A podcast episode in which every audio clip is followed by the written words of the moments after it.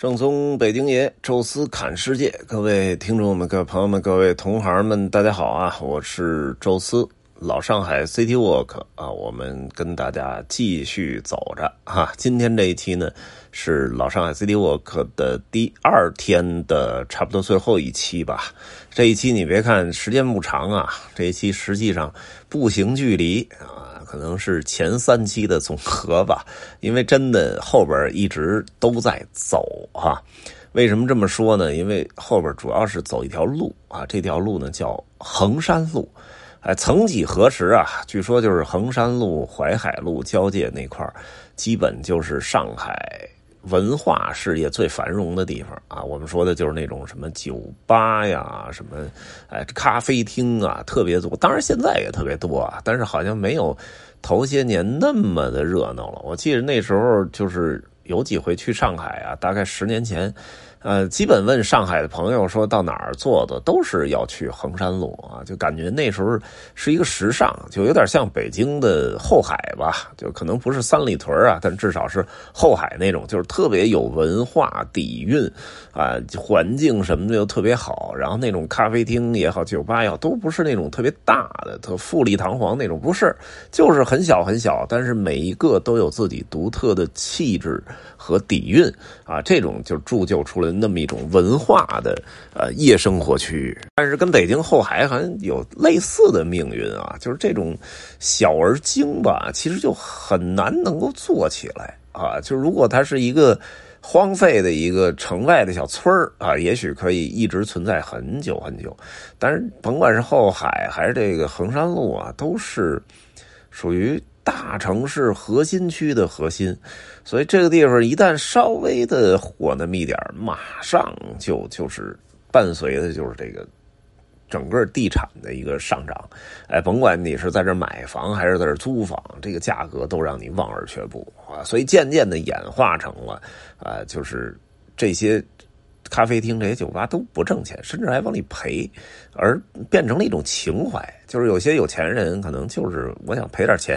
所以我在这儿开个酒吧啊，体现我这个有格调，然后又不怕赔钱那状态。但是这种东西就长不了了，呃。衡山路是不是这种状态？就是没有原来那么火了，我不知道啊。但是北京的后海其实真真就是这样。我跟好多的那时候酒吧老板都聊过，说就一年赔个几十万，就百八十万啊，这个很正常。我说那你还干什么呀？他说嗨，我也。不止在这地儿挣钱，别地儿我生意就是挺挣钱的，这儿赔点但是这东西情怀总是有有一个温度实现的，人家那热乎劲儿过去了，可能觉着没意思了，慢慢就不行了。所以现在我去后海，哎呀，那个萧条，真是让人觉得很扼腕。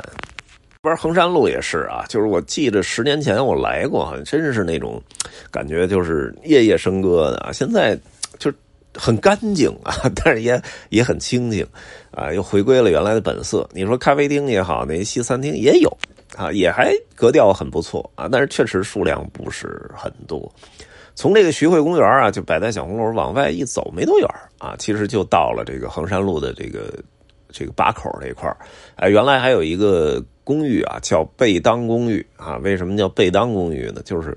这条路衡山路啊，其实原来就叫。贝当路啊，这个也是挺有意思一点啊，就是法国的租界区嘛，人家这些路其实用的都是人家法国的名人啊，所以大家比较熟悉的法国，尤其一战时候那些将领啊，因为二战打的是非常的颓。而且就是二战一开打，法国就完蛋了，所以也没这个机会再重新命名他们法国的这个新路了啊。二战没打完，这租界都没了，都丢了啊。所以这个什么，我们也没机会能看到戴高乐路之类的啊。但是一战时候的像福煦路、什么霞飞路啊，霞飞路就淮海路啊，然后这个贝当路啊，贝当这这老哥真是可以啊，特别像中国的汪精卫。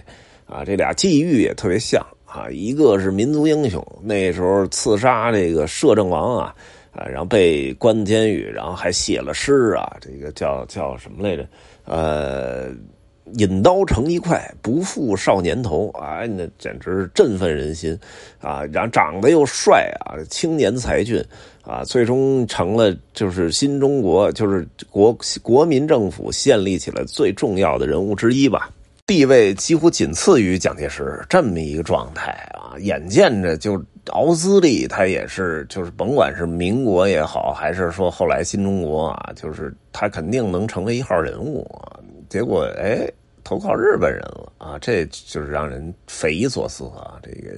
可能也是遇到了一些事儿啊，但是这这都不是理由啊！这就就标准的大汉奸啊！贝当也一样啊，一战时候的元帅啊，也是国民大英雄啊，结果希特勒闪电战直接把法国给占了，哎，你说你哎守个死节，实在不行您就逃到国外去避难。有的是地儿可以去，英国也好，还是说逃到什么这个美国去，都都没问题。结果哎，您成了。呃，伪政府的领导，这跟汪精卫几乎一模一样啊。这个叫汪伪政府，那叫维希政府，就在法国南部建立一个小政权，其实就是帮着德国去维护地方治安的，一点自主权也没有啊。所以这真是就是这条路可能，呃，要别的路不改就不改了，这条路肯定是必须得改。啊，所以就变成了衡山路啊，它那北丹公寓现在好像也没了啊，就别的很多公寓其实都还在，比如说面对着徐汇公园的，就是它这个呃叫衡山宾馆啊，其实那也是曾经的一栋呃老的这个公寓，而且很漂亮啊，位置也特别好啊，我我那个好像 B 团还有游客就住在这个衡山公寓里边。说每天早上起来到徐汇公园遛个弯啊，这还真挺不错啊。这种房子呢，确实都稍微老一点但是毕竟这 City Walk 其实就是体会。呃，百年上海的那些风情，所以您要真是住在一个什么洲际酒店呀，什么这种，可能也没意思啊。最好能住点这种有历史、有特色的，跟我们这次旅游的主题也更符合啊。所以衡山饭店我觉得也不错。第二天就是去徐家汇，这走起来还是挺方便。别的时候其实也。不麻烦啊，它这边上地铁站都很近，哎，我们呢就顺着这个衡山路就一直往前走啊，哎呀，它这个路啊就特别法式，哎，我们那个 B 团那于师傅啊，那在法国曾经呃生活过，在那儿去上过学啊，所以他这个走到这衡山路的时候，那种就是亲切感啊，就让他特别兴奋啊，这个可能是没在法国生活过的人所没有的。你别看我老带团啊，但是我这。其实对欧洲的好多国家，就是可能熟悉归熟悉，但是那种生活了很长时间的那种熟悉还是没有啊，所以我倒没什么太大感觉啊。那于师傅兴奋够呛啊，就说明真的找到了法国的味道啊。这这个味道不是某一栋建筑、某一棵树啊、某一个什么装饰能够感觉出来的，它真的是就是就是。得得需要经过那些人的手去营建，而且是经历了百年的保护，才能形成这么一种气氛。两边呢，其实有一些小洋楼啊，也有一些这个公寓楼啊，这个挺有意思。其实小洋楼呢，很多地方都有啊，武汉啊，包括天津，天津那五大道，其实都是。那种西洋式的小洋楼啊，然后有的是外国的富商在那儿住啊，有的就是咱们中国那些名人啊，有的富裕的也把那买下来来自己住啊，那确实可能比那个住平房院里要要舒服一点啊。这种小洋楼啊，但是小洋楼这东西啊，它是真的是特别有钱的人 才能买得起的，就甭管是现在还是过去啊。我看了一下那五大道，头一阵就是去天津的时候翻了翻安居客。有重庆道有那么一个洋楼卖两千多万，按理说也特别便宜啊。但是你说谁能拿得出两千多万来？就这这这这，反正我拿不出来啊。我这甭两二十万就拿不出来两千万，所以这个确实是呃，在在原来那个时代，以原来的那种购买力，其实普通人也买不起洋楼啊。但是就是来法租界，呃，哪怕是老外，他也有普通人啊。那些洋行啊，那些什么有这个远洋的什么船务公司啊，这什么电报公司啊，包括这种唱片公司，他也雇了很多那种国外的那种高级职员啊，他确实拿着不菲的薪水，但是你让他去买洋楼，这除非是。高级雇员里那头啊，总经理，这这有可能啊，但是普通的职员确实还困难。哎，但是哎，这儿有很多这种公寓楼，哎，这公寓楼呢，摆脱了那种上海老弄堂的那种高密集的那种住宿条件，哎，同时呢，也确实是这个呃，什么上下水啊，什么取暖啊，这些都照顾到了，哎，在这个。一百年前的老上海也算是高级场所了啊，这也不是不便宜。咱们那时候聊到说，沙逊也在这个苏州河边建那河滨大楼，那也是顶级的住宿的点啊。所以这边衡山路上啊，就是当年的贝当路两边，其实建了也很多的公寓啊，什么华盛顿公寓啊，什么沙利文公寓啊。哎，我记得那个沙利文公寓好像还在头一阵儿，它某个什么上海的谍战电影还是电。视剧里出现过啊，就是镜头一晃，沙利文公寓啊，那就是在衡山路上啊，就是这些的公寓小楼啊，其实更能体现出啊当时那种就是法国的风情啊。虽然那些公寓楼看起来比较包豪斯啊，就是大方块，但是它在顶上都做了一点那种新。装饰运动的那种那种感觉啊，就是做一点那种图案啊什么的，就显示出它还是有一点艺术追求的。而这些小楼都现在都很好的都保护下来，这个挺难得的啊。两边的这些只要是上百年的楼吧，都有这么一个牌啊，告诉你这是上海历史建筑，而且有一个二维码，你扫的话都会出现相应的这个解说啊，到底是干什么的。还有一些可能是名人曾经住过的啊，蒋经国好像就在蒋纬。国吧，好像就在这个这里边的一个公寓里住过。然后那边还有一个小洋楼呢，是这个林巧稚的故居啊。那个是中国的，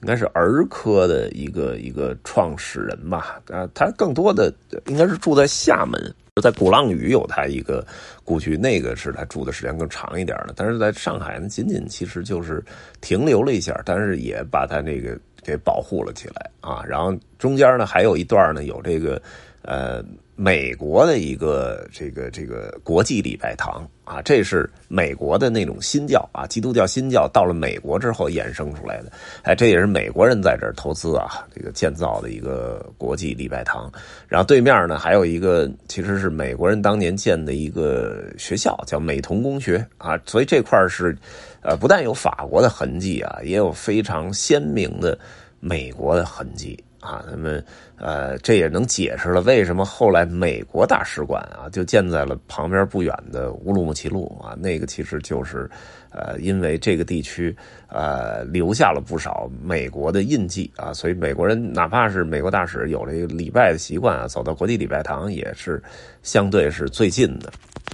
而且不但是美国有影响啊，还有就是俄罗斯也是密集的住在这附近。啊，这附近也有挺著名的俄罗斯的菜馆啊。然后据说啊，当年远东白人就是白俄，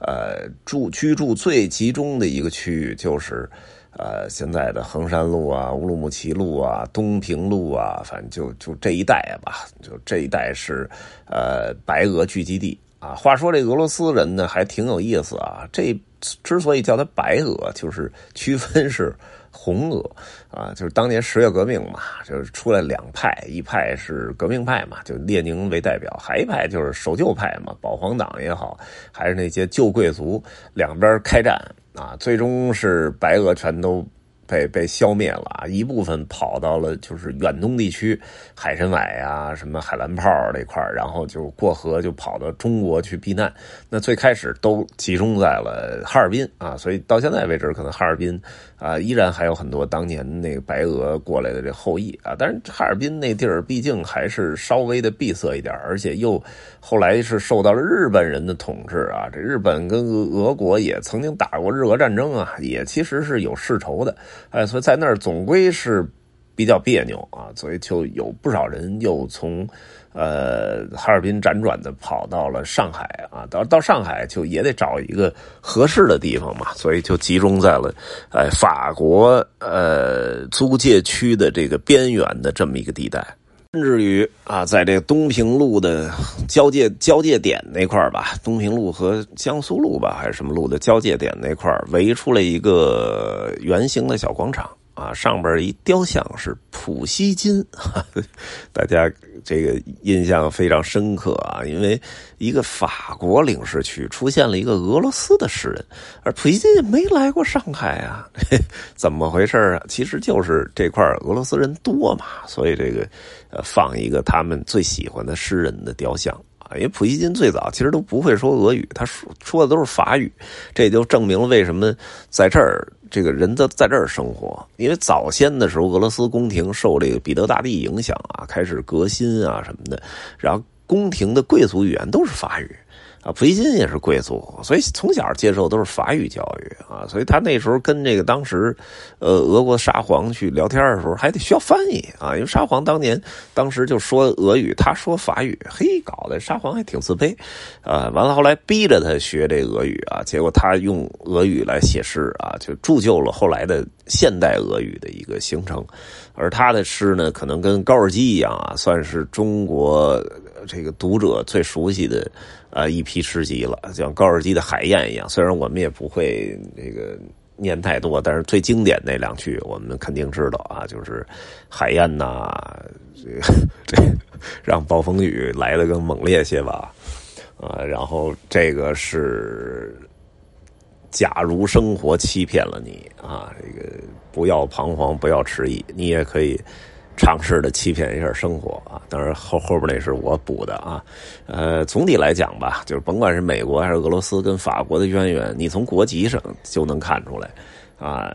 拿破仑创建了自由、平等、博爱的这种价值观啊，而这种价值观其实输出到了美国，因为帮助美国啊这个。打那个独立战争嘛，然后同时也输出了到了俄国。拿破仑到那儿待了一阵，虽然灰头土脸的回来了，哎，但是也是把那种自由、平等、博爱的精神给留在了当地。中你能看到的俄罗斯的国旗，其实就是法国国旗翻了个个嘛，竖的改成横的，就是还是红白蓝。而美国呢，虽然改成了星条旗，哎，但是你看它的主要的色彩也是红白蓝啊。到现在，纽约这哈德逊河口的立着的自由女神像。